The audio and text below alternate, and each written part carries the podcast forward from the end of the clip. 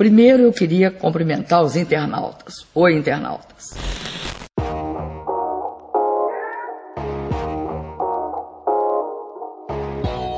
Provavelmente você já ouviu e riu muito dessa frase, né? A nossa missão de hoje é mostrar para você que existe muita geografia por trás dessas falas. Bora nessa? Eu sou Beatriz Geloso. E eu sou Pablo Carneiro. Seremos os condutores dessa embarcação para a ribanceira do conhecimento. Subam a bordo, sigam o Sonal, que está começando mais um Quem Tem Limite é Município.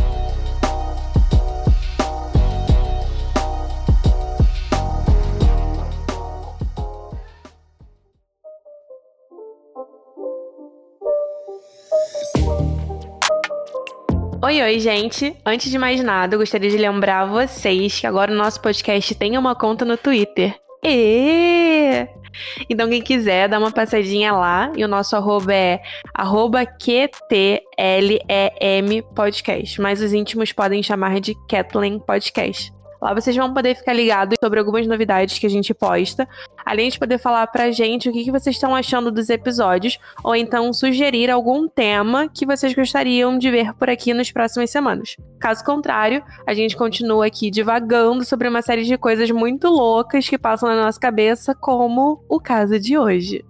E esse é um tema, inclusive, que eu estava esperando ansiosamente aí, Bia. Tu sabe disso, todo mundo sabe disso. Eu acho que esse é um meme maravilhoso já fez a minha barriga aí doer de rir várias vezes, mas tem um, um, grande conteúdo geográfico aí, um conteúdo maravilhoso. E eu acho um absurdo que ninguém tenha trabalhado isso da, dessa forma ainda bem geográfica aí.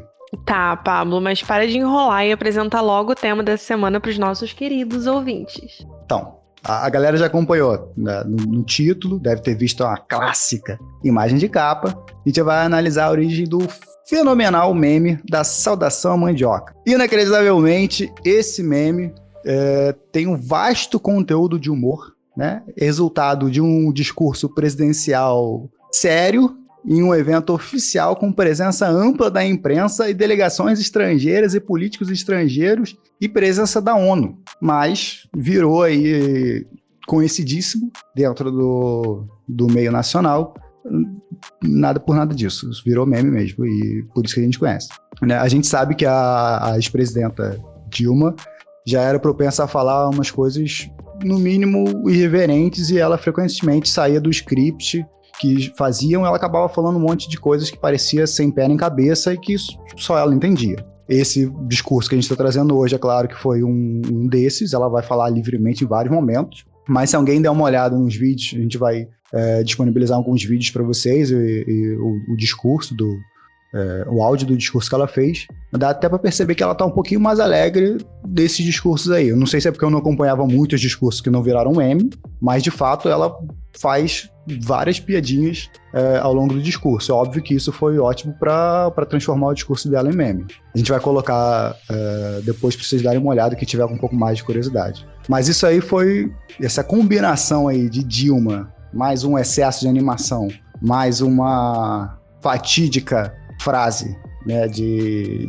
de saudação da mandioca, foi um prato cheio para a imprensa cair matando em cima dela nos dias seguintes. E aí aproveitaram essas falas malucas para fazer a alegria geral da nação aí.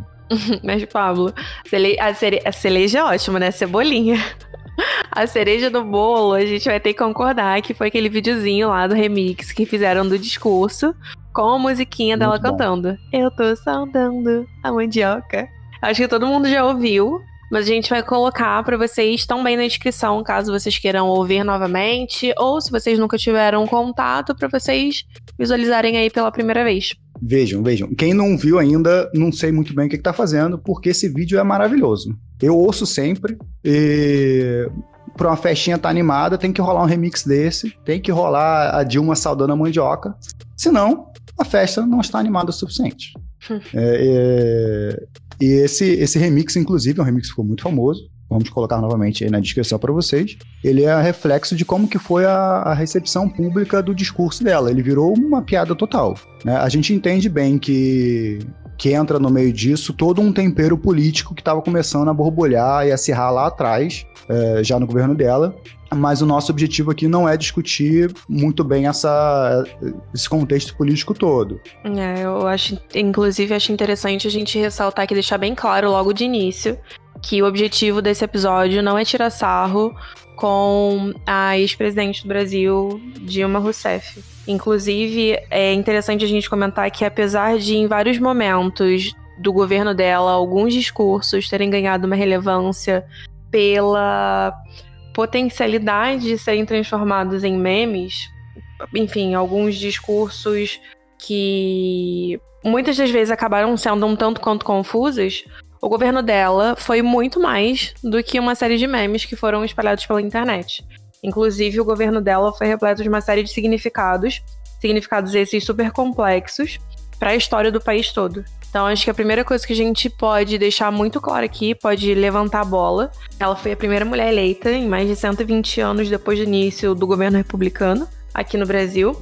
E ela acaba ocupando uma posição de chefe do executivo, o cargo máximo da política aqui no Brasil, depois de ter ocupado também uma posição de torturada por esse mesmo estado. Então, eu acho bem interessante nós levantarmos essa bola e deixarmos bem claro que o governo dela é muito mais do que esses discursos, foi muito mais do que esses discursos de caráter memético é, acho que a ideia até desse episódio, não que ele tenha surgido muito bem para isso, mas uh, o cerne hoje acho que é até mostrar como que tinha muito conteúdo por trás dessas falas dela.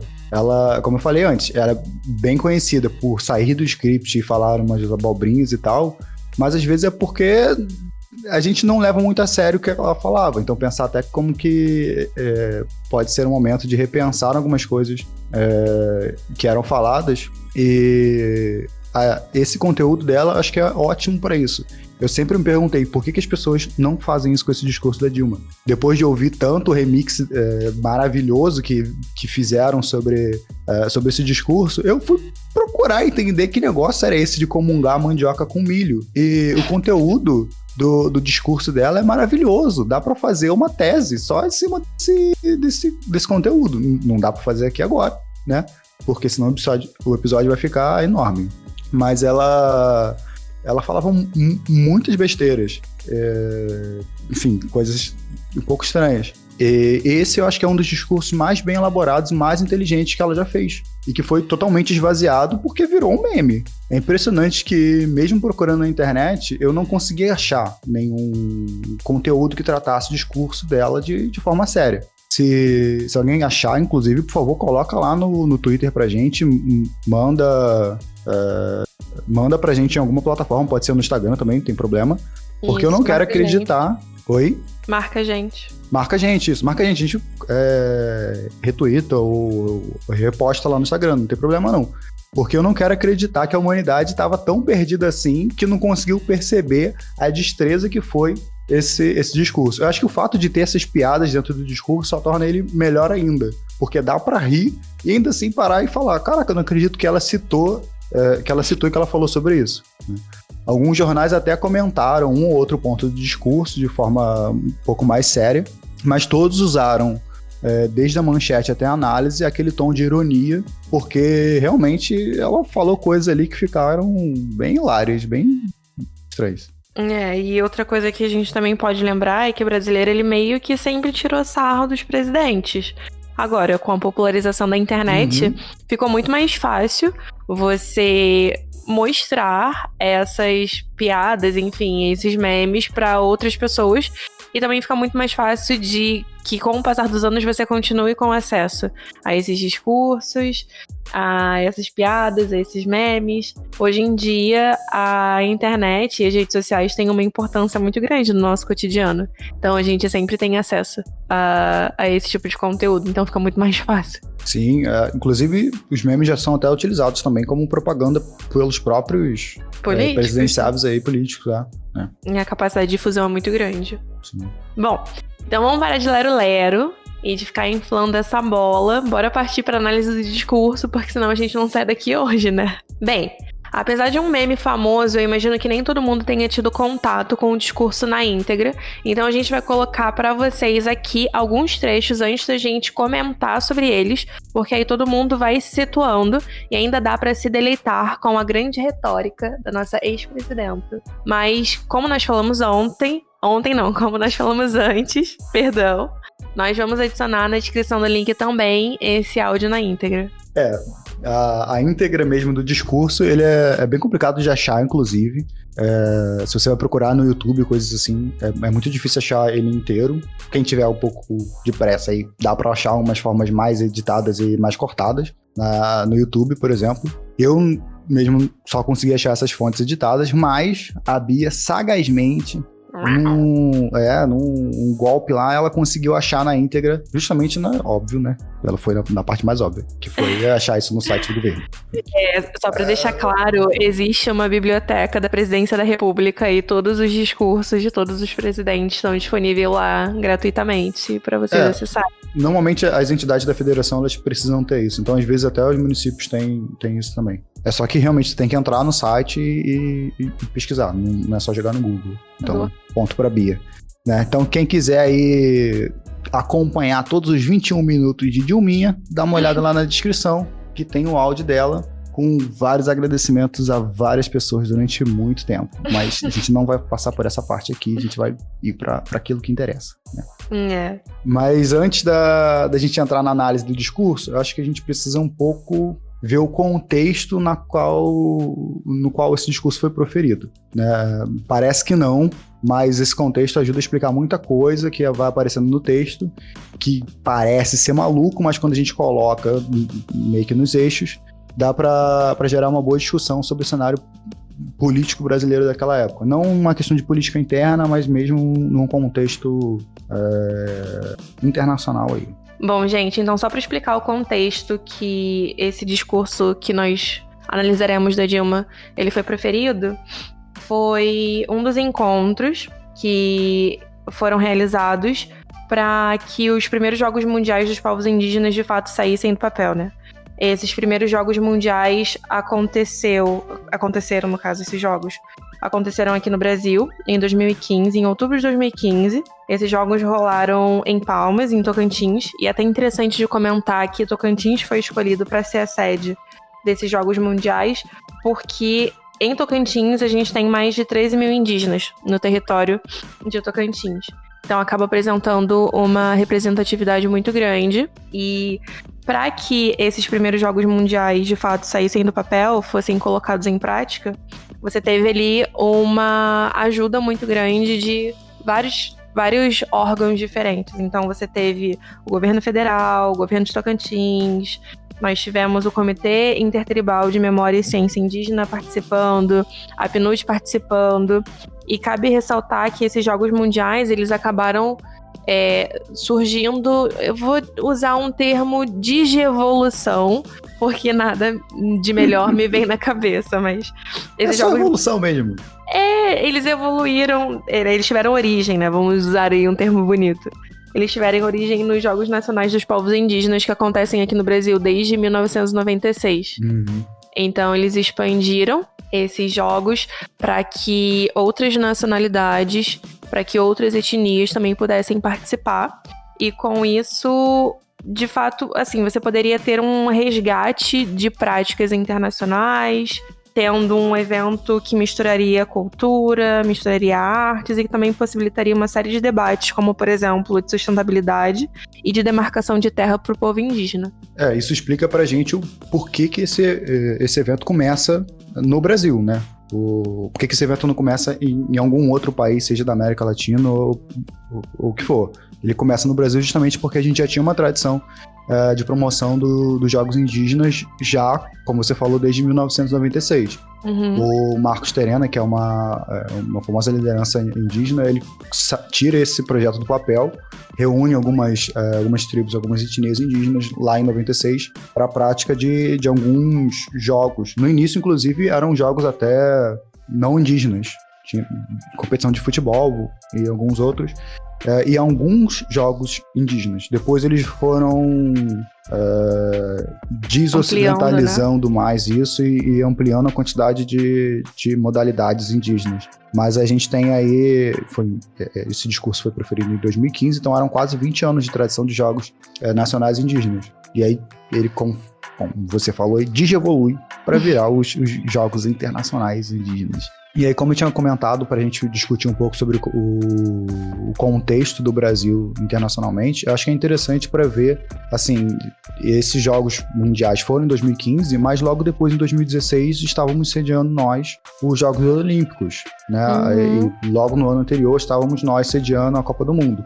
Então, Foi entre que... esses dois grandes eventos, né? É, justamente. Então, era um momento realmente de que o Brasil possuía ainda uma uma representatividade muito grande lá fora. Ele tinha uma influência como. Uh, ele tinha uma influência na política internacional, né, como um, um player, aí como a galera fala, player, é, bem ativo no, no contexto regional e, portanto, ele era bem querido, digamos assim, no contexto mundial, para poder ter, é, ter essa entrada mesmo no contexto latino-americano. Que é uma coisa que, que mudou bem nos últimos anos, também por causa da economia, e aí dá para entrar num, numa discussão muito grande. Não é a discussão que a gente quer chegar aqui. A nossa discussão é, é, ver mesmo qual é a relação desse discurso e dessa saudação à mandioca e com essa questão do indígena. Porque isso que vai ser importante lá para frente. Quando a gente começar a fazer análise do discurso, que a gente vai entender onde que essa mandioca entrou. Bora. Vamos pro discurso, então, que aí a gente discute melhor esse negócio aí. Então, Bia, bora lá. A gente tem um discurso bem grande, como a gente falou lá já antes, são 21 minutos de discurso. Acho que a gente não precisa passar por todos eles, todos esses 21 minutos aqui. É, a saudade de ouvir a Dilma falando tá grande, mas os 21 minutos são é, hardcore. Não, é, justamente, não precisa. Dá pra ouvir menos que isso. Eu posso ouvir o remix depois. a gente fica um pouquinho mais alegre. Mas a gente vai colocar para vocês uh, alguns trechinhos e, e aí a gente vai pausando esses trechos para poder comentar quando tiver uma, uma questão eminentemente geográfica mesmo aí para falar para vocês. Porque só na entrada ela fala altos cumprimentos para uma galera e a gente não vai passar por tudo isso. São é, mais de cinco minutos. Agradeço a fulano de tal. É, é, é, é, muita coisa mesmo, assim. Tipo, a gente tem umas cinco páginas de discurso e umas duas páginas são só disso. São seis páginas disso. E umas duas páginas e meia são só de agradecimentos. A gente não vai passar por isso tudo porque não faz muito sentido. Então, Pablo, eu acho interessante a gente começar pelo começo mesmo. Começar por esse iníciozinho aqui. É, junto com todos vocês, conseguir completar esse início de sonho que nós todos temos a missão de levar a cabo, que é fazer desses primeiros Jogos Mundiais dos Povos Indígenas um grande, um fantástico sucesso. Primeiro para os povos indígenas, depois para todos aqueles que são irmãos na relação com a natureza, na relação com as tradições e com a diversidade. Então eu quero dizer que eu fico também aqui muito feliz de, de cumprimentar Wilton Littlechild. Eu fico muito feliz porque também ele representa na diversidade da, do povoamento indígena do nosso hemisfério, ele representa a força da cultura indígena. Aliás, nós não podemos falar só de cultura indígena. A gente teria de falar no nosso, no nosso hemisfério de uma civilização indígena.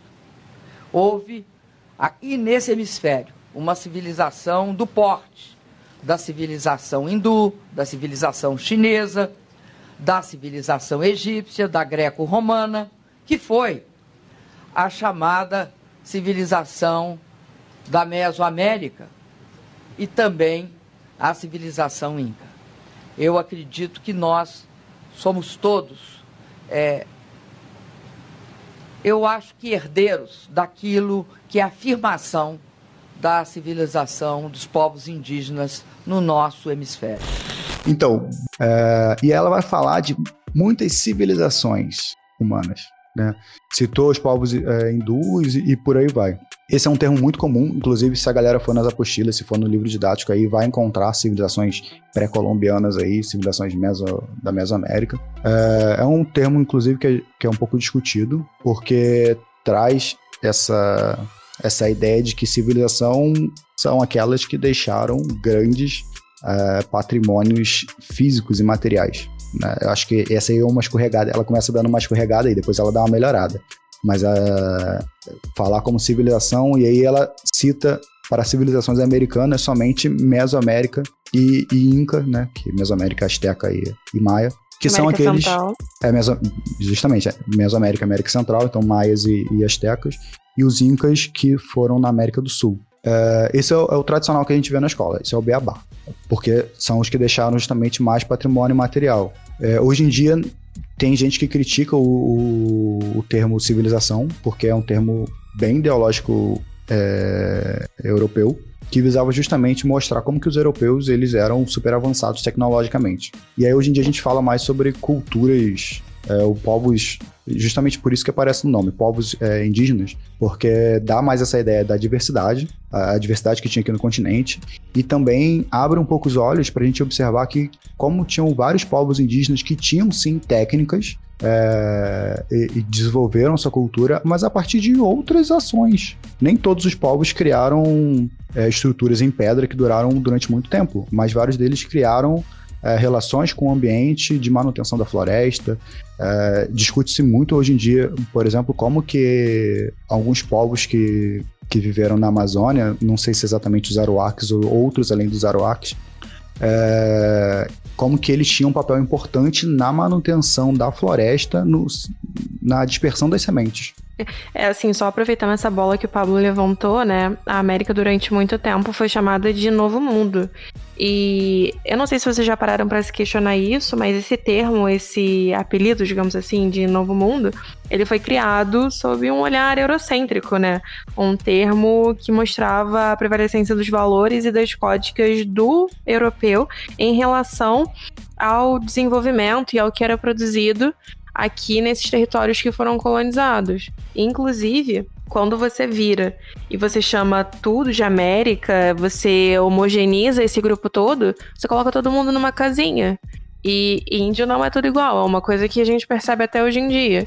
A galera imagina índio como se fosse uma única coisa, sendo que existe especificidade em cada uma dessas tribos. Existem diferenças culturais, diferenças linguísticas, modos distintos de se relacionarem, de se organizarem, né? A, a aldeia se organizar. Então, acho que é até interessante da gente falar que quando você cria esses Jogos Mundiais dos Povos Indígenas, você percebe que cada etnia tem uma cultura diferente, tem atividades distintas, enfim, e você faz um intercâmbio cultural muito grande.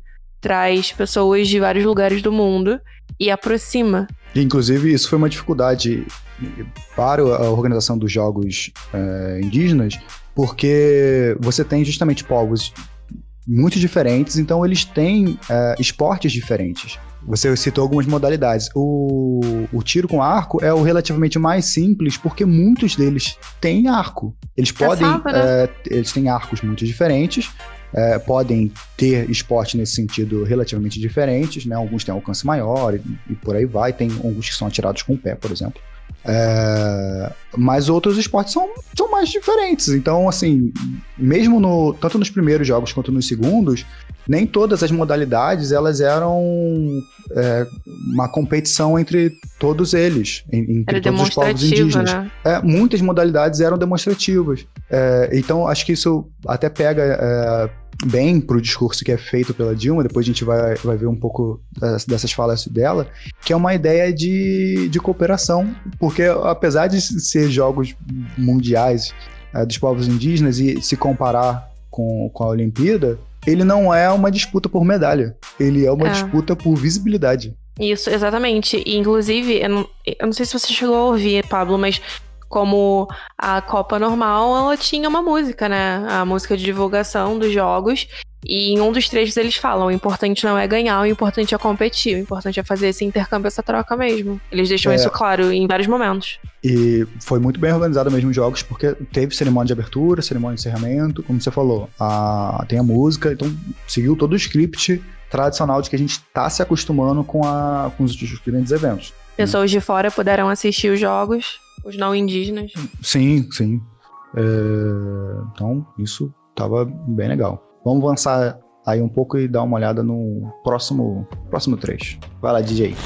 Sem deixar de cumprimentar também aqui todas as lideranças indígenas nacionais e estrangeiras que participam do lançamento desse, desses primeiros jogos, que vão integrar, eu acredito, a agenda internacional, muito bem dita pelo ministro. Primeiro, da paz. Foi em torno da paz que se recompôs aquilo que era a tradição grega de transformar os jogos no momento de confraternização entre diferentes representantes das cidades gregas. E que nós, ocidentais e orientais, e povos de todos os hemisférios, transformando, transformamos num momento especial durante uma fase muito difícil, porque passou o mundo, que foi no entre guerras. E isso resultou, eu acho, numa afirmação da relação pacífica, tolerante, não preconceituosa entre homens e mulheres de todas as etnias e de todas as raças. Agora, com o lançamento desses primeiros Jogos Mundiais dos povos indígenas, eu acredito que nós damos um passo extremamente relevante, importante nessa direção.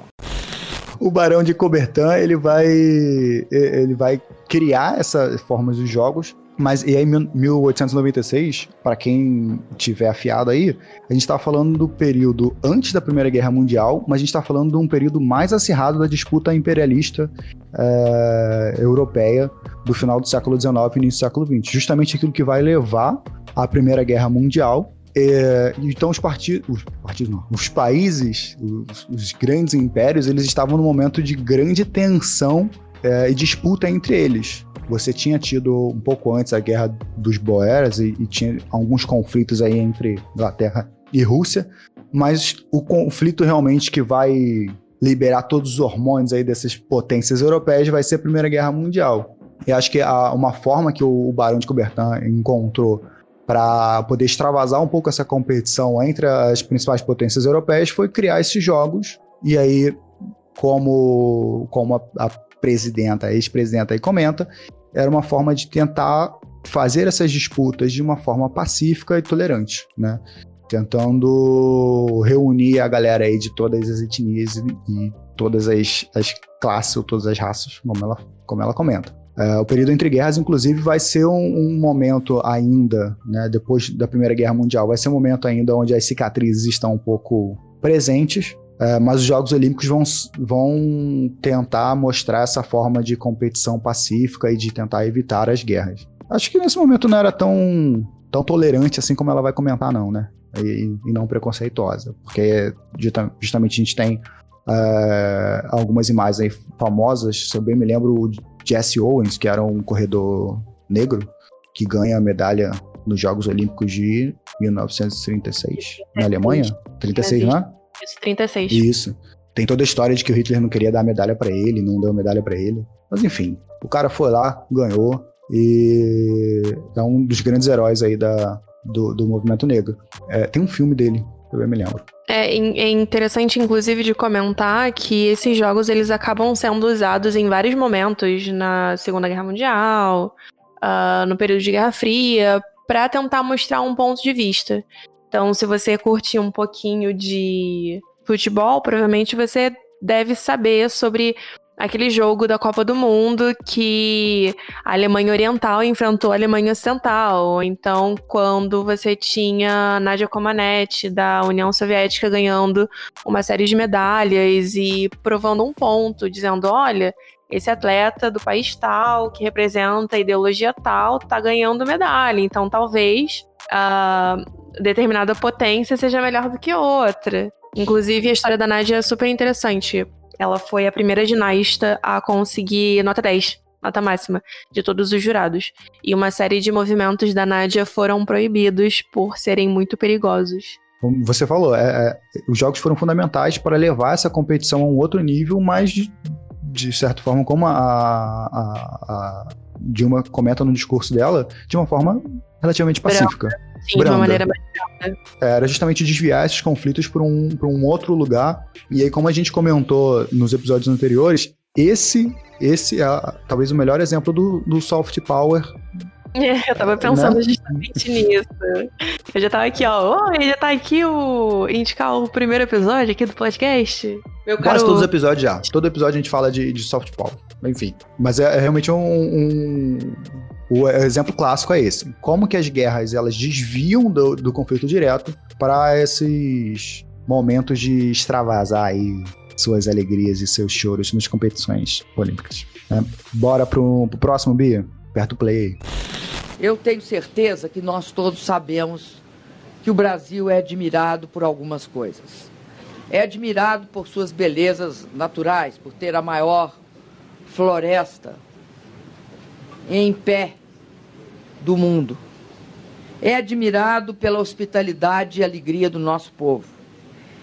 E é admirado pela característica multiétnica. Muitos povos, muitas nações, aliás, têm essa característica multiétnica. E nós também devemos ser admirados pela nossa capacidade de respeitar a diversidade e integrar culturas e de respeitar e admirar civilizações. Então, a gente passou aí algumas partes que ela vai passar minutos e minutos cumprimentando pessoas, cinegrafistas e é, representantes políticos e por aí vai. E chegou nessa parte para comentar como que ela traz um pouco desse resgate da, da identidade que o Brasil procura mostrar para fora, né? Essa questão da, da, alegria, das belezas naturais e dessa característica que ela comenta como multiétnica, que é muito a visão de que o Brasil joga pro, pro exterior. Então, é, como o Pablo comentou, essa questão da composição da população brasileira hoje é um tema super comentado, tanto nacionalmente quanto internacionalmente, e muitas das vezes nós somos vendidos como um povo amistoso e que, enfim, nós tivemos uma constituição da população de uma maneira um tanto quanto amistosa e amorosa entre negros e brancos e índios. Todo aquele discurso do Gilberto Freire que você já deve ter ouvido falar, né? O Brasil é um povo amistoso sem grandes conflitos. E na realidade, se a gente for parar para pensar na história da composição, da miscigenação desse povo, não aconteceu de uma maneira tão amistosa assim, não. Inclusive, quando a gente para para pensar na questão do indígena, nós tivemos uma série de genocídios, tanto aqui no território brasileiro como na América espanhola, como na América anglo-saxônica. Esses povos nativos eles acabaram sofrendo muito. Eles morreram muitas das vezes pelo contato com essa população europeia, porque eles não tinham anticorpos para algumas doenças. Nós podemos pensar sobre uma série de conflitos onde muitas das vezes esses indígenas eles eram massacrados porque eles não conseguiam competir de uma maneira justa com as armas de fogo desses europeus ou até mesmo alguns índios que foram escravizados e morreram de estafa, eles morreram de exaustão. Então a gente tem que começar a, questionar esse discurso de que é tudo muito bacana aqui no Brasil e que todo mundo se dá muito bem. Talvez pegar um discurso do Florestão Fernandes e começar a contrapor com o do Gilberto Freire, né? dizendo que existe um cotidiano que privilegia a cultura e privilegia alguns valores que são majoritariamente europeus e que tanto a população negra quanto a população indígena aqui no Brasil, elas foram pouco integradas e marginalizadas com o passar da, da história, né? Então a gente tem que começar a pensar numa série de ações que marginalizam essa população e que muitas vezes colocam ela dentro de uma caixinha e inviabilizam pensar de outra maneira. O Pablo estava numa experiência que eu tive. É, nós fizemos faculdade juntos, ele era meio veterano, só que algumas disciplinas Sou nós ainda. fizemos. algumas disciplinas nós fizemos juntos, inclusive uma que nós fizemos um trabalho de campo que tivemos a oportunidade de ir para Dourados, no Mato Grosso do Sul. E eu me lembro muito bem de quando o ônibus da universidade estava entrando em uma aldeia, Guarani Kaiowá, e um conhecido nosso abriu a boca em alto e bom som falando: "Ih, A gente tá entrando numa aldeia fake. Olha lá, o índio tá de tênis e tá de bermuda. Não são índios de verdade. São índios fakes. Aquilo dele me deu um ódio. Me deu uma raiva tão grande. Inclusive, isso rende um próximo episódio sobre a representação do índio, do indígena, uh, no, no imaginário da população brasileira. Quase que um Globo Repórter, onde vivem, o que fazem. É, eu contei muito dessa história também pro, para os meus alunos quando eu voltei. E, e, foi uma experiência realmente muito interessante. Depois eu tive a oportunidade de ir em um, uma outra uh, uma outra aldeia indígena que foi, foi em Pernambuco, no interior de Pernambuco. Mas uh, o interessante é, em todos esses momentos, eu, as pessoas que apresentavam a gente, elas eram pessoas que trabalhavam na cidade, assim. Lá, não sei se você lembra, mas o cara, ele ele tinha uma, um pedaço ali dele que ele plantava, é, um negócio muito pequeno, uma agricultura familiar mesmo. Mas ele trabalhava na cidade, ele tinha um outro emprego. E quando eu fui no interior de Pernambuco, o cara era. É, ele era servidor público, ele era engenheiro na, na prefeitura local. Então ele tinha um cargo técnico, assim, bem remunerado, bem interessante. É, mas eles tinham a identidade deles, eles mantinham as tradições, eles mantinham as religiões, eles mantinham o contato com os povos deles é, e mantinham a, a, moradia deles nas terras indígenas, né? E, e, duas terras indígenas que eram reconhecidas legalmente. É, e é... o fato deles terem evoluído e tido contato com outras coisas, assim como todo o resto das pessoas tiveram também, não deixa com que eles não, não representa, não significa que eles sejam menos índios. Porque eles usam um tênis, porque eles têm um celular, porque agora eles moram numa casa de alvenaria. É um absurdo, é. um absurdo. Eu, só não usei o termo evoluído, não, mas é, eles seguiram, é, seguiram é. à frente com o, adaptando outras técnicas, né? Técnicas de fora, assim como todos os povos fazem. E eu acho que isso é interessante da relação dos povos indígenas. A galera mantém uh, parte da sua cultura e, e vai é, incorporando novas técnicas. Claro que a gente sabe que durante o desenvolvimento desse processo, é, muito dessas técnicas e, e, elas são impostas, né? Elas foram impostas forçadamente. Inclusive, esses líderes é, indígenas comentaram isso com a gente. Mas acho interessante a, essa, a gente destacar essa fala da, da ex-presidenta, não, não propriamente para falar assim, ah, é, falou besteira, coisa assim, mas o interessante da gente observar isso é observar o contexto onde isso entra. Porque por mais que ela acabe comentando isso de um modo meio que blasé, assim, tipo, tá incorporado que ah, o Brasil é esse caldeirão cultural, coisas assim muito legais. É, é interessante a gente observar que isso está dentro de um movimento de afirmação da identidade indígena. Então, é o, o evento em si não repete, não reproduz esse discurso de, de miscigenação somente. O evento está lá para mostrar que as culturas indígenas é, permanecem, elas têm representatividade dentro do Brasil e elas querem visibilidade. Né? Elas estão presentes no território brasileiro, elas são cultivadas ainda e elas querem espaço para mostrar é, toda essa diversidade cultural. E é isso que é esse evento. Né? Bora seguir, Bia. Próximo trecho aí. Eu acredito que é necessário que nós tenhamos muito orgulho da formação histórica desse país.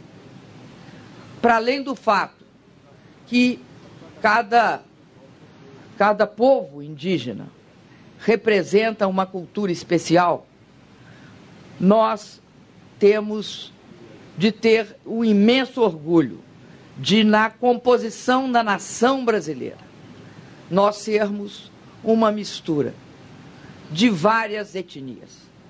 E aqui hoje nós estamos saudando uma delas. Nós estamos saudando a etnia indígena, que trouxe para nós não só, como disse aqui muito bem a nossa é, vice-governadora representando o governador, a, o sabor dos nomes, que estão em todas as nossas cidades, de fato. Mas também eu queria saudar, porque nenhuma, nenhuma civilização nasceu sem ter acesso a uma forma básica de alimentação. E aqui nós temos uma, como também os índios e os indígenas americanos têm a dele. Nós temos a mandioca, E aqui nós estamos comungando a mandioca com o milho. E certamente nós teremos uma série de outros produtos que foram essenciais para o desenvolvimento de toda a civilização humana ao longo dos séculos. Então, aqui hoje eu estou sal... saudando a mandioca. Acho uma das maiores conquistas do Brasil. Então, esse trecho aí é o nosso filé mignon do, do discurso. Claro que tem outras partes aí sensacionais, mas, primeiro, só destacar, ela comenta essa questão que a gente falou sobre as etnias indígenas, e aí, é, acho que uma, mais uma rateadazinha dela, né? Que ela fala que a gente tem aí essa composição brasileira com uma mistura de várias etnias, mas aí depois volta nessa visão blazer nossa de que a etnia indígena é uma etnia única. Acho que é. Não. A gente tem que começar por aí. Não, não é uma etnia indígena somente, mas a gente tem vários povos indígenas que compõem várias etnias. Eu acho que fica muito estranho a gente achar que o Tupi é a mesma coisa que o Aroaki, que é a mesma coisa que o Inca, que é, que é o do, a mesma coisa do Mapuche, que é a mesma coisa do, do Tolteca, que é a mesma coisa do Sioux e por aí vai. Acho que, tão, é, que são vários. Falou, né, é uma tentativa de homogeneização. É, e se vocês quiserem eu posso continuar falando aqui dezenas de nomes e mesmo assim eu vou te esquecer um monte. Então, acho que aí é um, é um momento meio de uma rateada. Mas a. Uh, e aí ela comenta como que isso tá ainda, permanece na nossa cultura, então tá aí no nome de, de cidades, no nome de rios, no nome de fronteiras, de lugares, de municípios, de ruas, uh, nomes nativos mesmo, não assim, nomes que foram é, apropriados depois, sei lá, igual em Belo Horizonte, por exemplo, tem a tem umas ruas, várias ruas que são nomes de povos indígenas. Não, mas assim, o nome do rio, do rio é Oiapoque, então tá, esse é um nome, é, um nome indígena. E por aí vai. A gente tem vários outros exemplos disso. Mas o filé mignon aqui pra gente é a saudação à mandioca. Isso foi uma coisa muito bem feita, eu diria. É, acho que a melhor escolha dela para esse discurso é a saudação da mandioca e nós vamos comungar a mandioca com, com milho.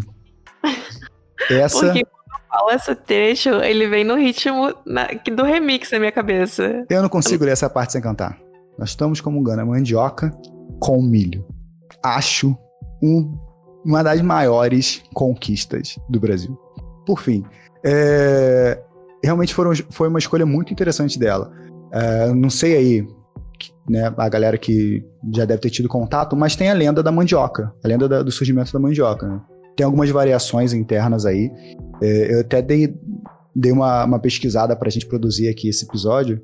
E tem as versões infantis. As versões infantis elas são censuradas. Então, mas vou contar o, o, o basicão e depois eu falo um pouco a diferença dessa censura, desse abrandamento das versões infantis. É a história que a gente escuta lá na história, na, na escola, no, no Fundamental 1, no dia diz do aí, Diz aí, qual a história que, tu, que te contaram, Bia? Eu ouvi uma história de que numa aldeia, que eu não vou me lembrar qual, tinha nascido uma indiazinha chamada Mani. Uhum. E era uma indiazinha muito alegre, que, enfim, que tinha uma relação muito boa com o resto da tribo. Só que um belo dia, a Mani, ela adoeceu. E por mais que os, os vizinhos dela, né, o povo da tribo fizesse uma série de esforços com rezas, com cantos, com raízes de plantas, medicamentos, ela não melhorou e veio a falecer. E os pais dela enterraram ela na Oca, onde eles moravam. Lembrando que Oca é uma palavra que o branco inventou para nomear o lugar onde o índio morava. Residência. É a residência do índio. E conforme a mãe lembrava da filha, ela chorava muito em cima do túmulo da criança e foi nascendo uma plantinha ali. Uma, uma plantinha que depois deu fruto, que era um fruto bem branquinho dentro, próximo à tonalidade da cor de pele dessa criança, e tinha uma casca em volta. É, branco por dentro, mas por fora é escuro. Então a, a ideia, na real, é, é, essa: as pessoas por dentro elas têm, são mais claras, e por fora elas eram mais escuras. Acho que isso traz um pouco da identidade é, é, da identidade indígena no sentido de se reconhecer dessa forma. Mas você pegou contato com a versão não censurada. A versão censurada é a versão infantil, que ela não morre, porque criança não pode morrer. É um absurdo. Então tem uma versão. E você pegou essa versão aí mais hardcore porque você, como eu, nós somos produto dos anos 90 e nos anos 90 Metal Art ardia. E né? eu moro no Encantado, gente. Encantado é um bairro muito pequenininho aqui que quase ninguém conhece aqui no Rio de Janeiro. Então a galera fala que a gente tem contato com coisas que o resto dos lugares não tem, muitas das é vezes. Muita coisa ainda arde aí no, no, no Encantado. Mas o, a versão agora leite com pera, ela, a criança não morre, ela cai num grande buraco, que um raio abriu um grande buraco, e ela cai lá embaixo, aí a mãe começa a chorar, o choro da mãe rega uma planta que cresce e, e a mani sobe, ela acende a superfície do, em cima da planta. Então a planta faz ela, resgata ela da, do buraco. E não morre. E vira praticamente um, uma caipora, menina, depois. Mas essa versão aí, não sei, pode ser que seja uma versão fiel aí. Só, não foi essa que foi apresentado anos atrás.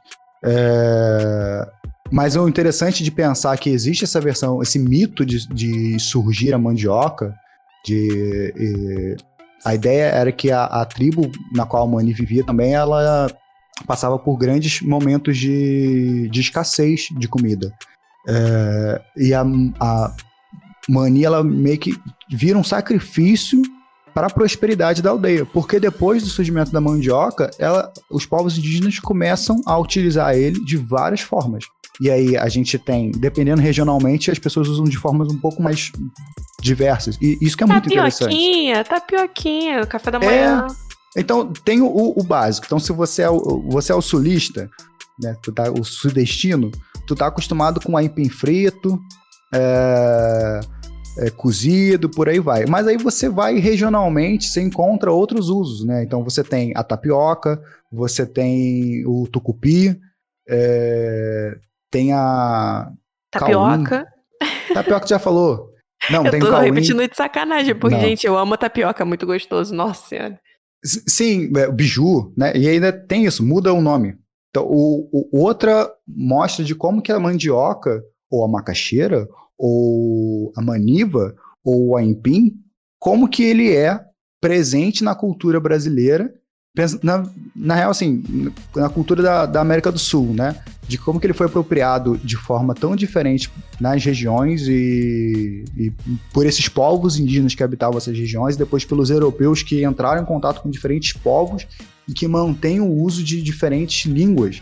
E aí, como que a gente tem no Brasil uh, chegando essas palavras diferentes até nós, porque eram palavras com as quais essas etnias diferentes elas utilizavam eh, para nomear esse, esse mesmo fruto. E, e como ela fala, a, a, as civilizações elas nascem com acesso a uma forma básica de alimentação. É, e pensando como é que esse a mandioca é uma fonte muito grande de carboidrato, de amido. É, isso garante força para que a, esses povos indígenas eles pudessem empreender sua energia em outras atividades. A partir do momento que eles dominam a agricultura da mandioca, o cultivo da mandioca, eles conseguem ter força é, ou guardar energia suficiente para criar elementos artísticos, para criar danças, para é, se dedicar à religião, para se dedicar a a outras coisas que não somente tentar sobreviver e não morrer de fome. Eles conseguem literalmente criar outras, uh, outras coisas na vida deles, eles conseguem viver de outra forma. É, e inclusive a Dilma fala na, na fala dela, né, no discurso dela, ela uhum. fala sobre como o desenvolvimento de alguma raiz, de algum tubérculo, de enfim, de alguma de algum cultivo possibilitou o desenvolvimento de uma civilização. Então, é como você tinha falado sobre a possibilidade de usar a mandioca para outros fins, para comida, para geração de energia, para prática de outras atividades, etc e tal. Isso me lembra muito uma aula que eu tive na faculdade, é, que o professor ele falava muito sobre caçadores e coletores e sobre como nós gradativamente deixamos o nomadismo de lado e começamos um processo de sedentarização. Essa uhum. fixação no espaço geográfico, ela só pode ser possibilitada, inclusive, por causa da dominação de uma série de técnicas que são voltadas também para a agricultura. Porque se você não Sim. consegue desenvolver um cultivo específico, se você não tem um alimento naquela área, você precisa ir do caco para o caquinho em busca dessa comida.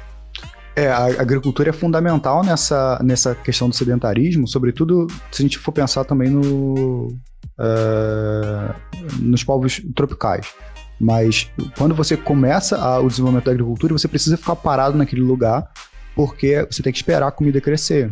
Mas não é nem só que você precisa, você pode. Porque quando você não domina a agricultura, você esgota os recursos daquele lugar e você precisa se mover para outro, para caçar, para colher outro. frutos em outro lugar. Quando você consegue criar a técnica é, de plantar e cultivar naquele lugar, você mantém a sua, uh, a sua alimentação ali e você pode ficar realmente parado. E pensar como que é importante essa técnica de você criar o seu alimento sem esgotar aquela terra.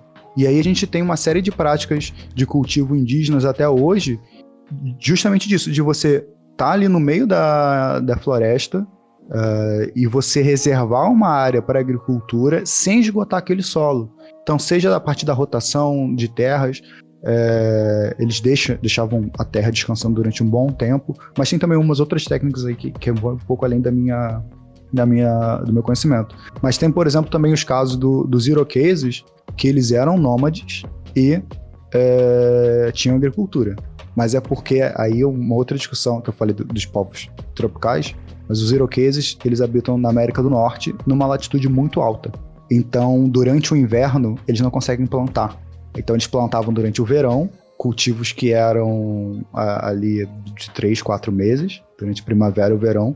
E quando chegava o inverno, eles migravam mais para o sul. Então, eles conseguiam manter essa ideia de serem nômades e dominar a agricultura. Bacana, bacana. Né? Conhecimento aí. Mas não comungamos a mandioca com o milho, Beatriz.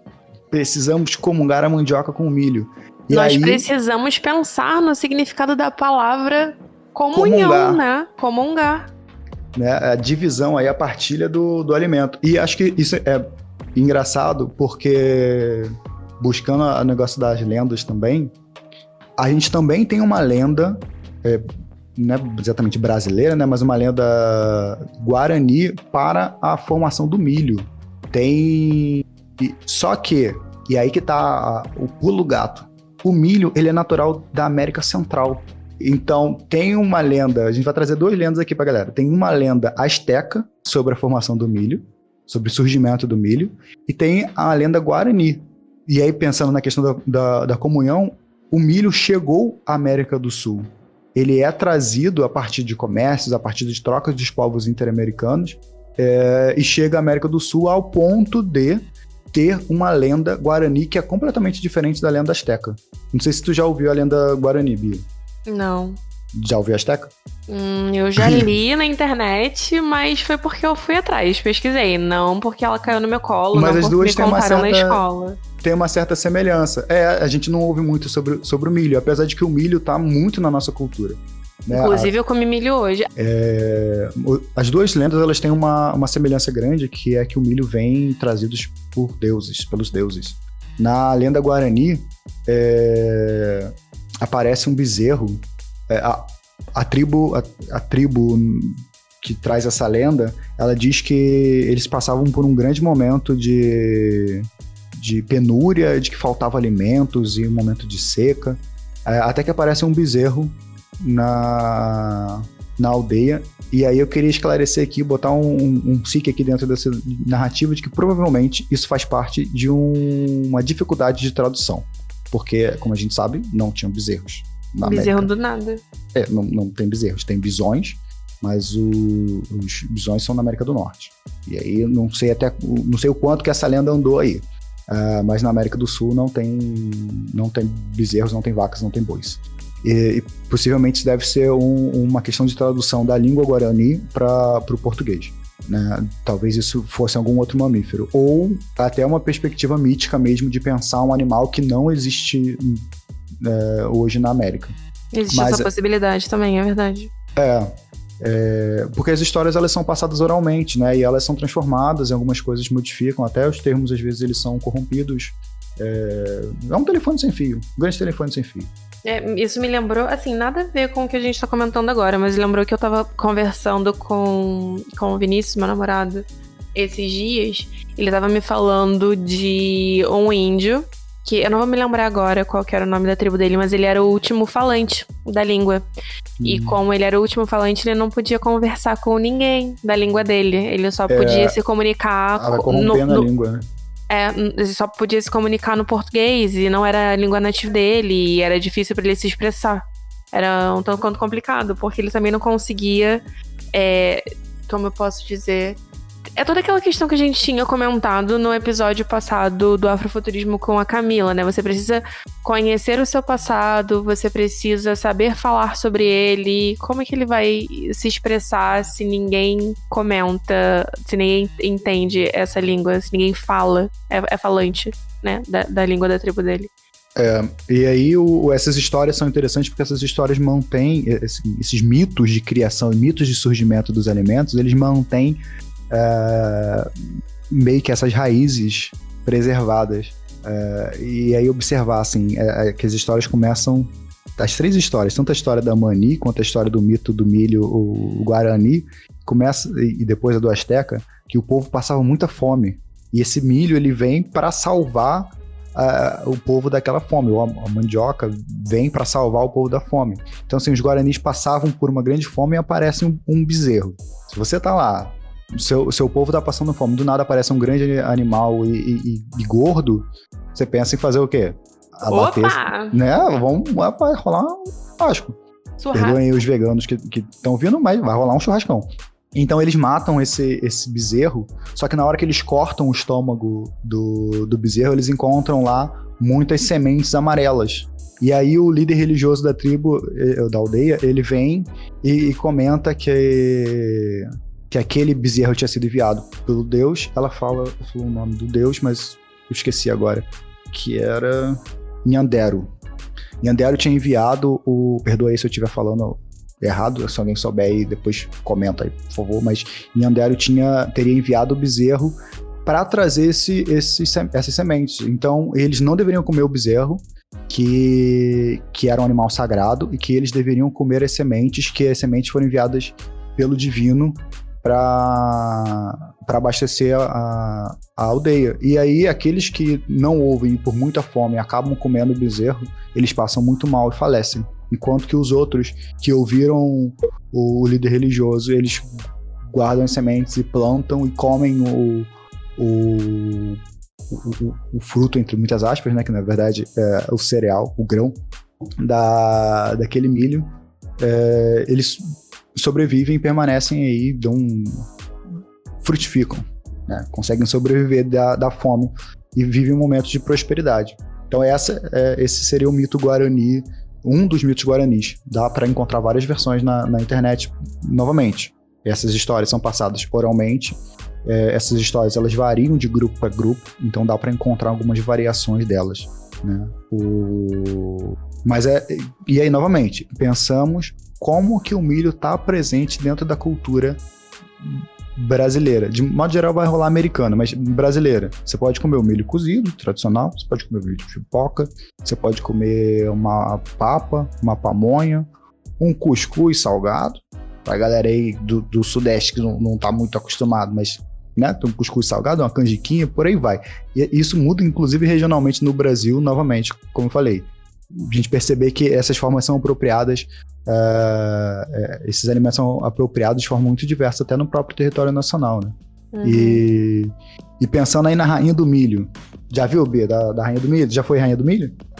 Não, eu gosto muito de milho, mas eu nunca cheguei nesse extremo. Mas é um, é um negócio bem tradicional, inclusive aqui no Brasil. No sul do Brasil tem competições de, de Rainha do Milho. Eu tenho uma, uma colega que foi Rainha do Milho lá na infância. Sim. É, mas foi aqui no sul do Brasil. Mas você certamente já viu isso nos Estados Unidos, em filmes norte-americanos ou em séries. Já. Né? Quem não lembra aí Smallville e bailes na escola e, e Rainhas do Milho no, no meio oeste americano. que é justamente onde você tem a, as áreas de maior expansão da agricultura em, em larga escala. E o milho está presente fundamentalmente nessas, nessas culturas. Inclusive o Brasil também produz milho pra caramba, é um dos maiores produtores de milho do mundo. É... E aí leva a um outro ponto, porque o milho foi rastreado já dentro das pesquisas de geografia cultural. No, no início do século XIX, essas pesquisas. 19 não, no início do século XX, as pesquisas de geografia cultural na área de rastrear a origem dos, dos alimentos, elas eram muito comuns. Então a gente tem algumas dessas, dessas pesquisas aí, inclusive a gente vai ver se traz depois para vocês outras discussões nesse sentido. Mas o milho uh, foi rastreado que ele surgiu na América Central. Inclusive tem uh, umas pesquisas bem maneiras que mostram como que o milho era antigamente. Então hoje a gente está acostumado com aquela espiga grandona, uh, mas o milho ele é de uma espécie de gramínea. Sabia disso, Bia? Não, que era gramínea não. Eu, eu já é tava aqui pronta. Louca. Eu tava aqui pronta para jogar meu conhecimento, falar sobre o processo de homogeneização dos alimentos. Ah, engenharia genética natural, no caso. É, semente crioula, já tava aqui pronta para jogar essa carta, você sim, me vem falando milho, de gramínea. Milho crioulo também é negócio pesado. Bom, é, é, tá, tá ficando aí bem famoso ultimamente porque é muito mais resistente a pragas, a algumas pragas. Mas o, o, o tu já andou no, no, no, meio do mato? Já foi no mato, Bia? Já botou o pé na terra? Já. Então, já. já, não foi não tem aquelas, em... Já viu aqueles matos mais altos que eles criam uma haste e no final dela eles têm tipo uma espiguinha mesmo, só que bem pequenininha? Ah. Tá, tá ligado nisso? Então, aquela. A, a ideia é que o milho surgiu a partir de gramíneas daquele formato. E aí, pela seleção de, de grãos e de espécie, você vai conseguindo aos poucos ter milhos com, com uma espiga de fato é, que você possa consumir. E até chegar a, ao milho que a gente conhece hoje em dia. Isso é muito louco. Hum. Mas, sério, começa nessa engenharia genética. E um dos Talvez não os primeiros, né? Porque isso a gente está falando de coisa de, de 15 ou 20 mil anos de, de cultivo do milho. Mas os astecas uh, já tinham registros de cultivo do milho. E aí eles têm um mito também que envolve também um deus, é, que a ideia é que os astecas, antes deles formarem a cidade de Tenochtitlan, que hoje é onde foi construída a cidade do México, que é conhecida como a capital do Império Azteca, que não é exatamente uma capital, mas era uma, a cidade mais importante dos astecas, é, quando eles se estabelecem em Tenochtitlan, que já tinha sido um, um, um chamado divino para eles se estabelecerem uh, lá, o... eles não tinham um cultivo vegetal. Então eles passavam muita fome. Eles começam a rogar aos deuses, e aí, lembrando que os astecas tinham muitos deuses diferentes, eles começam a rogar aos deuses para, uh, para que eles pudessem se alimentar e para que eles parassem de morrer de fome. E os deuses não atendiam a esse, a, a esse recado, até que um, um dos deuses, o Quetzalcoatl, não sei se fala exatamente assim, mas é Quetzalcoatl, ele vai atender ao chamado dos astecas e ele acha que os outros deuses estavam sendo muito mesquinhos porque eles tinham alimentos e não queriam dar a, aos astecas. E aí o Quetzalcoatl vai atrás do milho. Ele sabia que existia nas montanhas um, um alimento muito precioso e dourado é, que poderia salvar os astecas da fome. Então ele se transforma numa pequena formiga preta e entra, começa a seguir as outras formigas e entra. É, sorrateiramente. Sorrateiramente nos, nos caminhos das montanhas e ele passa por muitas provações porque os outros deuses não queriam que os astecas tivessem acesso ao milho, mas ele passa por todas essas provações e, e ele, um deus que estava no formato de uma formiguinha muito pequena, ou seja, ele se de 10 e se despe de todas as proteções divinas dele e vira aquela formiga frágil que podia morrer a qualquer momento. E ele vai lá, consegue achar o milho, pega com a, com a boca dele, com as presas, o milho e volta, faz aquela peregrinação toda para levar aos astecas. Claro, claro que isso é uma lenda, mas perceba como que isso tem toda uma, uma discussão é, todo um, um, um, panteão aí de que você tinha, você tem vários deuses e, e isso explica por que, que o Quetzalcoatl vai, vai virar o deus mais importante dos astecas. É, mas como que esse mito vem do milho vir das montanhas? Então, assim, uma relação dos astecas com aquele, com aquele relevo da, da América Central. É pensar que quando a gente fala de povos indígenas, a gente está falando dessa relação com o território. Então, as narrativas, elas trazem é, esses elementos naturais, seja da flora, seja da fauna, seja do, do relevo, da, qual esses povos nativos eles estão estabelecidos. É isso que caracteriza os povos indígenas. Eles são os primeiros a ocupar aqueles territórios, então eles são os primeiros a dominar a, aqueles elementos. Então eles trazem isso nos seus mitos de, de fundação. Né? Seja o mito de fundação da cidade, seja o mito do, de formação do panteão deles, ou, ou de, até dessas, desses alimentos. E daí o milho ele vai se espalhar por toda, por toda a América, ele vai ser comercializado. Os astecas eram muito conhecidos pelo comércio, então ele vai ser comercializado com outros povos, seja para a América do Sul, seja mais para a América do Norte. Lembrando que os astecas vão até uma parte da América do Norte. Né? É... E aí isso dá origem a muitos alimentos que a gente conhece hoje. O Doritos é feito de quê? De milho. De milho. Tortilha. Fandango. Burrito, fandangos. Burritos. É... E por aí vai. Tem até uma bebida de milho no Peru Esqueci o nome agora. Você nunca tomou suco de milho? É muito bom, Pablo. Vendia na esquina de uma das escolas onde eu trabalhava. Era suco gourmet de milho, milho verde. Nossa senhora, picolé de milho. Gente, eu gosto muito de milho. Não, mas tem, é, tem aqui, tem, mas são até doces, inclusive. Mas no, no Peru tem uma que é salgada. O quê? De milho. Tem uma bebida de milho, chicha morada. Chicha morada é uma bebida de milho é, se eu bem me lembro, ela é salgada e característica do Peru. O Pablo vai me pagar uma passagem para experimentar titia morada? Titia morada, peruana. Titia morada, a peruana. É, inclusive, e aí você citou do caso do, do milho criolo, você pode explicar melhor isso, mas o, o, o milho, a gente está acostumado com amarelo, mas tem vários tipos, várias cores de milho diferentes. Várias variações, né? Muitas, é, muitas variações. Assim como a mandioca tem a mandioca brava a mandioca é, não sei se é mansa, a outra. Né? Uma é, é, venenosa, por aí vai, que tem que cozinhar antes. Mas a, o milho também tem várias cores diferentes.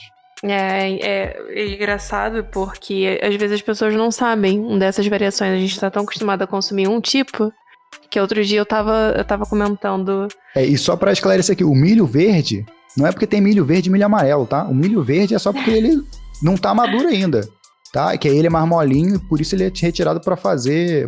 A galera que, que nunca botou o pé na terra aí, o milho verde é só porque é, é antes dele amadurecer. Aí depois tem o milho que amadurece e vira amarelo. Mas não o verde e o amarelo é tudo amarelo. É, né, não é. Não é variação de cor, não. É. Diga, Deixa não, eu te é... aí. Ih, suave. É, era só para falar assim bem rapidinho, para também não me alongar muito, porque senão esse episódio vai ficar enorme. É que enfim, às vezes eu tô dando aula e eu termino a aula tarde, termino a aula meio de 10, meio de 15 e tal, e os alunos sempre ficam perguntando o que, que eu vou almoçar. E aí tinha uma aluna que não, não sabia, não sabia que tinha alface roxo, por exemplo. Ah, e sim. é, é interessante porque quase todos os alimentos têm uma versão roxa, né? Você tem a cebola tem brócolis roxo. Você tem. Tem? Não sei, brócolis tem? Tem brócolis roxo, tem. É, é tem o. Bonito. Tem o milho, tem um milho roxo também. E só para quem nunca ouviu falar, semente crioula é o tipo de semente sem nenhum tipo de alteração genética ou então com utilização de produto químico. E aí, com o processo de, de expansão do agronegócio, você tem uma dificuldade de encontrar uma série dessas sementes. É muito difícil. Inclusive, esses povos indígenas e a agricultura familiar desempenham um papel muito forte na, na manutenção dessas uhum. sementes crioulas. Formação dos bancos de sementes, né? Isso é um é grande patrimônio que os povos indígenas têm. Sim. Eles formam bancos é, de sementes muito antigas, não só de milho, é, mas também de outros de outras espécies nativas. É, e às vezes, até quando a própria agricultura comercial na, do, do, grande agronegócio, eles têm um problema de, de ser assolado por uma praga, eles voltam para procurar essas sementes crioulas. A banana passou por isso. A banana passou por isso nos anos 70, passou por isso de novo no, nos anos 2000. Tu não gosta de banana? Não, não gosto nem do cheiro. Nem de banana, Nossa nem senhora. de camarão. Nossa senhora. É, mas vários, vários frutos passaram por isso. Acho que a banana está passando recentemente por isso também. Está rolando uma nova praga na, na América e eles estão procurando espécies crioulas, digamos assim, da, da semente para cruzar é, as sementes e, e, tentar espécies mais resistentes. Numa engenharia genética assim bem, bem é, tradicional. E aí, para a galera que não está acostumada, vamos diferenciar isso aí, né? Quando a gente fala de engenharia genética, a gente pode estar tá falando de, dos transgênicos de, de, de você tentar sinteticamente fazer isso, ou a gente pode estar tá falando simplesmente cruzar naturalmente as espécies, ver o que, que dá e, e testar uh, se uma é mais resistente ou não, sem, sem ser uma coisa de laboratório, mas uma coisa de jardim botânico mesmo, de quintal, de, de vó e pegar aquela rosa do vizinho e tentar fazer uma rosa diferente, que vinga melhor. Minha avó fazia muito isso. É, e isso foi feito tradicionalmente com essas sementes crioulas que você diz. Assim. A galera não está acostumado, uh, tá, a gente está acostumado muito com batata inglesa, por exemplo. Batata inglesa, batata baroa, é, ou mandioquinha, né, e batata doce. Mas os incas tinham mais de 80 espécies de batatas diferentes. Nossa senhora, outra aí que eu é também é adoro, episódio. batata. É, isso vai para outro episódio. Mas é. eu, eu, acho que deu pra galera perceber como que, do que eu falei, que isso é um filé mignon desse, desse discurso. E isso ela, a, a Dilma trouxe muito bem, assim. Ela, esse aqui não teve rateio. Para mim, ela, ela não, não, não deu nenhuma rasteira aqui na, nessa parte. Ela falou muito bem, assim, como que a mandioca é fundamental para os povos indígenas que habitavam e habitam no território onde hoje é o Brasil. E ela traz essa ideia do milho que comunga muito bem mesmo essa ideia do, da América Central e que isso chega no, no Império Inca. Mas como eu falei, as batatas eram muito importantes também no Império Inca. Ela poderia ter falado da batata aqui. Poderíamos estar comungando a mandioca com a batata e o milho. É... Mas isso é uma sacada que nem todo mundo faz. E é, foi muito interessante dela perceber e trazer isso num discurso na frente de inúmeros povos indígenas, das quais vários sobreviviam da mandioca e do milho. E te falar, Pablo, eu não sei se você também teve essa sensação, mas eu, eu, quando eu só ouvi o, o, o áudio do discurso, eu tive uma impressão e quando eu vi o, o vídeo eu tive outra, né? Porque ela dá uma paradinha no eu tô saudando, Aí pensa, aí continua. Tô saudando a mandioca. Quando Ela já eu... preparou o meme. Quando eu só ouvi isso, eu falei assim, cara, alguém escreveu esse discurso pra Dilma, ela não leu o discurso antes e viu ali na hora que essa frase ia pegar mal, que a galera ia começar a rir né, deu aquela parada ali para pensar, devo ou não devo. E foi em frente. E continuou lendo. E foi em frente, a mulher foi brava. Mas é, é o depois... que eu falei para você, esse discurso dela, ela tava, ela tava garoteando, ela tava ali marota, fazendo as piadas que ela queria. Não, então, aí depois eu fui assistir o, o vídeo na gravação, ela não estava lendo, gente. Ela falou aquilo dali da cabeça dela, ela estava olhando para as câmeras, ela estava olhando pro público, ela não estava lendo. Aquilo dali foi piada da Dilma mesmo, tia do pavê e, e comer. Ela estava descontraída, estava num momento alegre. Sensacional. Bem, então, terminando essa parte aqui do filé mignon, vamos seguir mais adiante para poder concluir esse grande, grande discurso aí. Grande meme. Eu tenho certeza e aqui eu queria mostrar o que, que é a nossa relação antiga com o esporte. Aqui tem uma bola que eu passei o tempo inteiro testando. É uma bola que é uma bola que o Terena me presenteou e que eu vou levar. E ela e ela, ela vai durar o tempo que for necessário. E ela vem de longe, ela vem da Nova Zelândia. E é uma bola que eu acho que é um exemplo. Ela é extremamente leve. E eu já, eu já testei ela Kika. Eu não, eu testei. Eu fiz assim uma embaixadinha. Minto, uma meia embaixadinha. Bom, mas eu acho que a importância da bola é justamente essa, é o símbolo de, da capacidade que nos distingue como nós somos do gênero humano, da espécie sapiens. Somos aqueles que têm a capacidade de jogar, de brincar. Porque jogar é isso aqui. O importante não é ganhar, e sim celebrar. Isso que é a capacidade humana, lúdica, de ter uma atividade cujo fim é ele mesmo, a própria atividade. Então, para mim, essa bola é um símbolo da nossa evolução. Quando nós criamos uma bola dessas, nós nos transformamos em Homo sapiens, ou mulheres sapiens. Bia, você é uma mulher sapiens? Olha, eu acho que eu sou. eu acho que o grande problema desse trecho é que ela tentou fazer uma piada que facilmente seria tirada do contexto. E aí você ouve assim o homem sapiens e mulheres sapiens e fala: Caraca, por que, que, ela, por que ela disse isso, sabe? Mas como a gente já tinha comentado, ela tava descontraída. Isso foi uma piada. Tava jogando. ela tava jogando, tá ligado? O, o pai tá on. Já tinha é... aquecido com a, com a embaixadinha.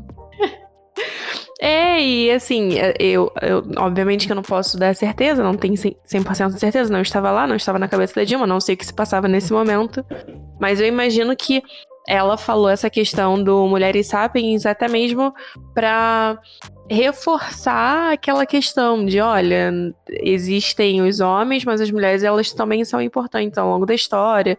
É aquela questão do presidente e presidenta, sabe? Eu imagino do, que ela do tentou... Galeres também?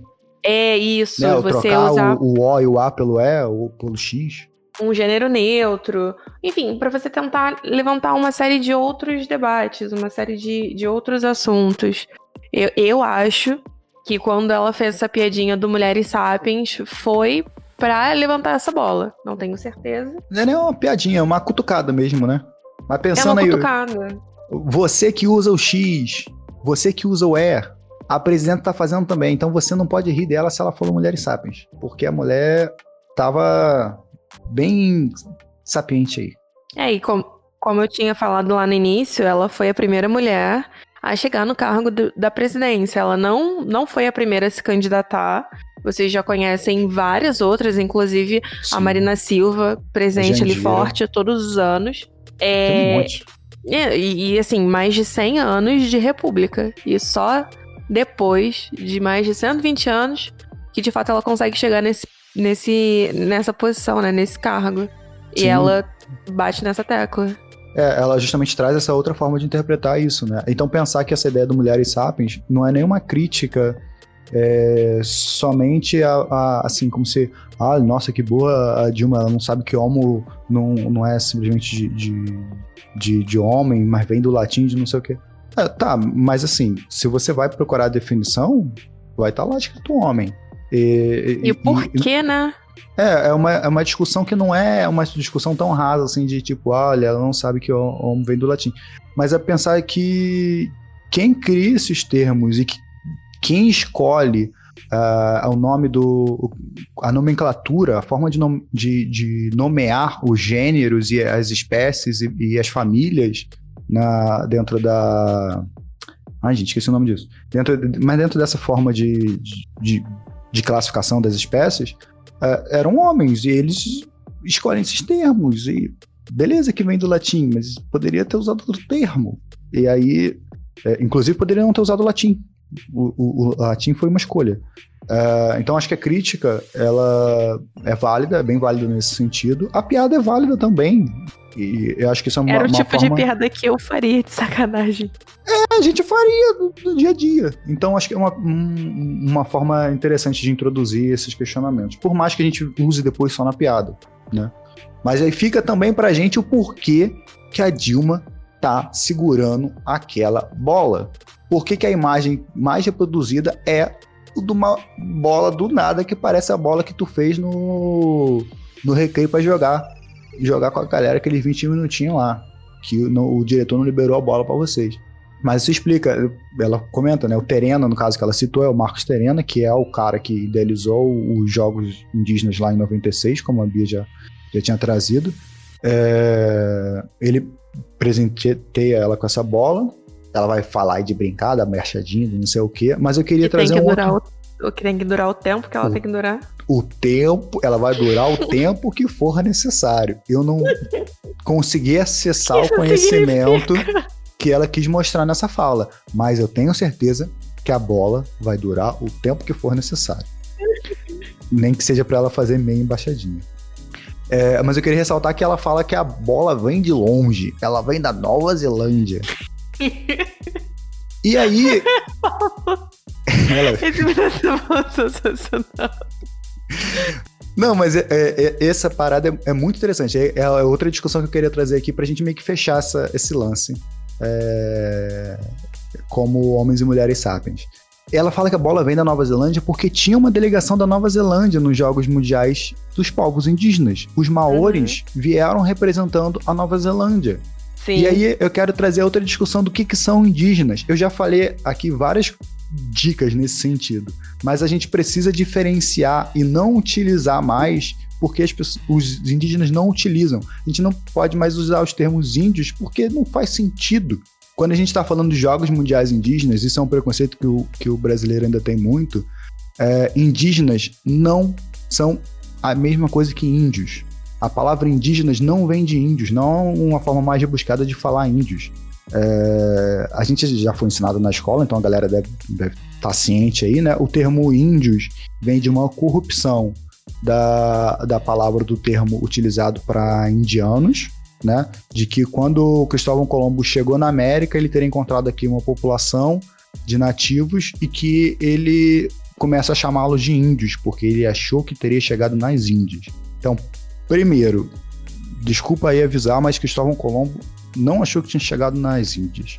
É, tem pesquisas de geografia, é, algumas recentes, algumas um pouco mais antigas, que já mostram que Cristóvão Colombo sabia muito bem que ele não tinha chegado nas Índias.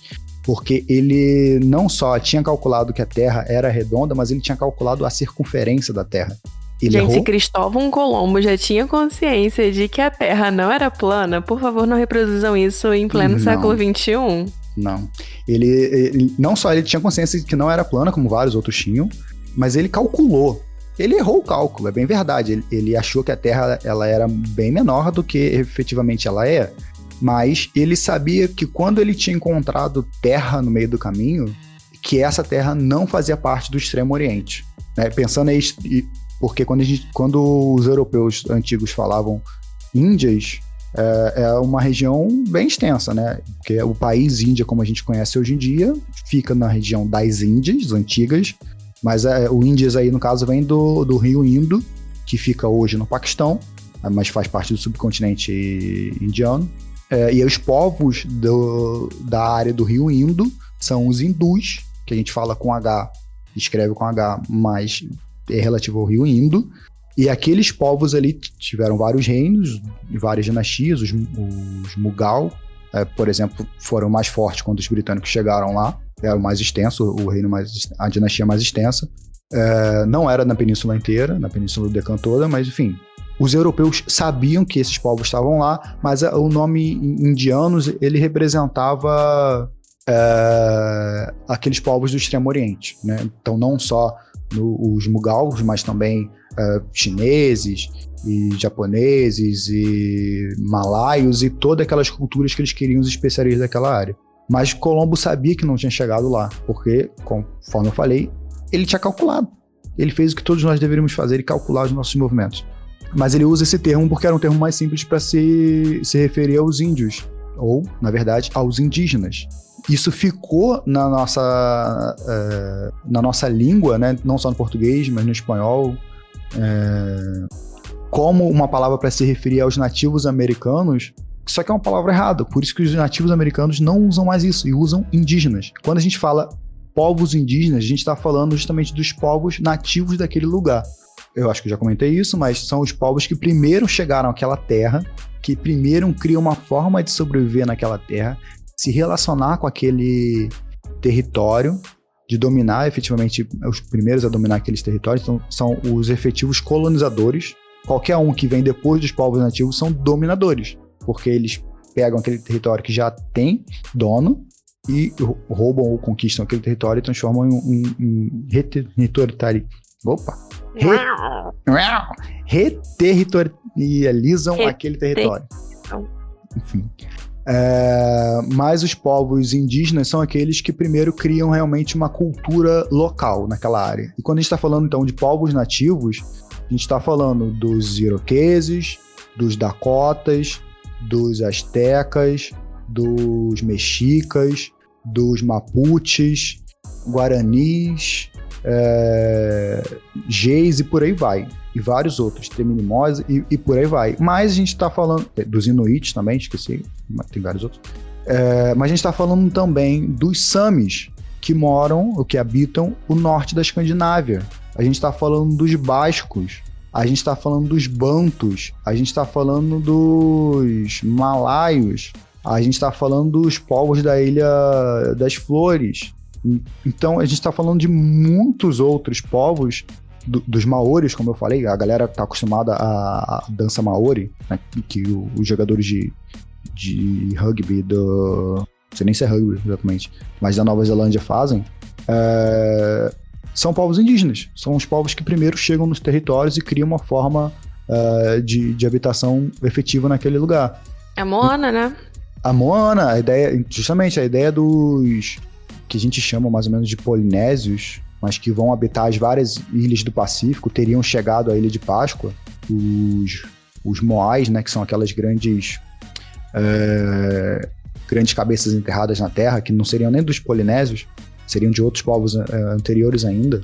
Os, mas os polinésios chegam ao Havaí, por aí vai. Só curiosidade aí, um grande líder do, dos polinésios foi Kamehameha. Não é só um golpe do Goku, Kamehameha de fato foi um líder dos polinésios. É, mas todos esses são povos indígenas. Então, quando esse primeiro jogos dos povos indígenas está sendo feito aqui no Brasil, ele está trazendo uh, pessoas de todo o mundo, de todos os povos, de vários povos indígenas do mundo, para competir aqui, para demonstrar suas habilidades. Então, vem, por exemplo, os mongóis da, das planícies da, da Ásia para mostrar arco e flecha aqui no Brasil. E depois essa galera vai para o Canadá para mostrar lá também. E, e, isso que significa os jogos indígenas. Não é, é, simplesmente de índios americanos, mas de índios realmente de, de, de, todo mundo e mostrar como que essa galera resiste e cria técnicas de manutenção da sua cultura é, tradicional.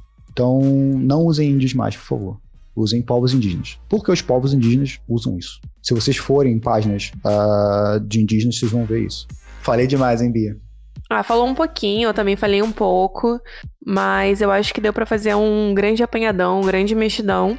E lembrando para você, guerreiro, guerreirinho que chegou até agora, são 21 minutos de discurso da Dilma.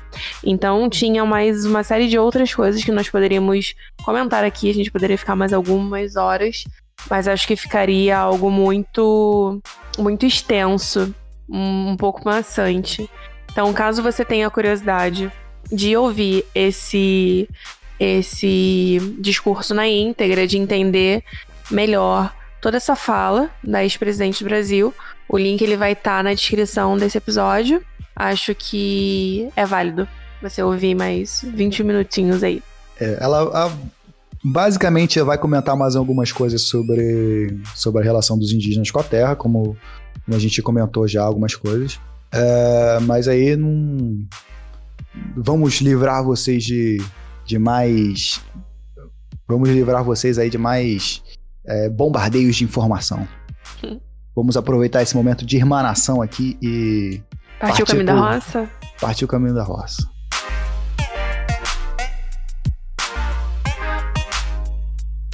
Então é isso, Bia. É, acho que foi muito conteúdo, né? Bastante coisa aí. Foi um verdadeiro bombardeio, mas deu pra galera pegar a ideia geral aí do discurso, deu pra ver que é um discurso realmente muito rico. Se não fosse tão rico assim, não dava pra gente ter ficado esse tempo todo. Então, o Guerreirinho, como a Bia falou, o Guerreirinho que chegou até agora, meus parabéns. E você viu como que esse discurso tem conteúdo. Agora chegou a hora da gente fechar a conta pegar o trem para Jaçanã, que sai agora às 11 horas, porque é hora da gente tomar o caminho da roça. Antes, eu queria pedir aquela saideira para você, Bia. Me diga hum. qual a sua sagaz indicação cultural dessa semana. Vou continuar na vibe livro. É, eu já hum, tinha indicado o livro? Cult. Já, Você já tinha indicou, indicado. indicou um livro já. Indiquei.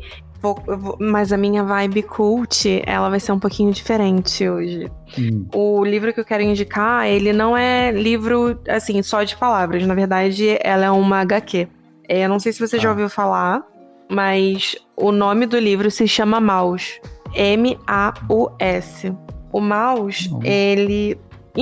Olha, vale a pena você jogar no Google depois. É, esse livro Maus, ele vem contando a história do pai do autor desse livro hum, que se chama Art Pilman. E o pai do Art, ele foi um preso, um judeu, que foi preso durante o Hum. nazismo. Ele, ele foi mandado para Auschwitz. Então, esse livro, ele vem contando a história do pai dele e como o pai dele hoje, vivo, se comporta por causa dos traumas Hum. vivenciados durante a Segunda Guerra Nossa. Mundial. E como eu comentei com é muito, assim, a história é muito pesada, mas foi contado numa maestria, assim, uma delicadeza que eu acho sensacional. E assim, a cereja do bolo é que ele representa ah, os grupos de acordo com alguns animais. Então, por exemplo, hum. os judeus eles são representados como os ratos. E aí quem persegue o rato? O gato. Então, os nazistas eles são representados como gatos. Aí você tem os porcos, en- enfim, você tem uma série de animais. E eu acho isso de uma genialidade tão grande, sabe? Eu acho, acho um, um livro que vocês leem assim, numa sentada. É. Eu acho que eu vou começar a, a tentar censurar você quando você indicar livro aqui, Bia. Porque tu, sempre quando tu fala de livro, tu joga uma, uma deprê generalizada em mim. Ai, gente. A história é muito boa, realmente. Você comentou aí, o enredo é, é bem interessante. Mas tu só traz livro pesado. Ah, eu, é o Valeu, tipo de coisa que eu gosto de ler. Eu vou trazer o que pra você? É, Como fazer amigos e Anitta. influenciar pessoas? Ai, ai. É, a- a- o enredo é realmente muito legal. Vou dar uma olhada.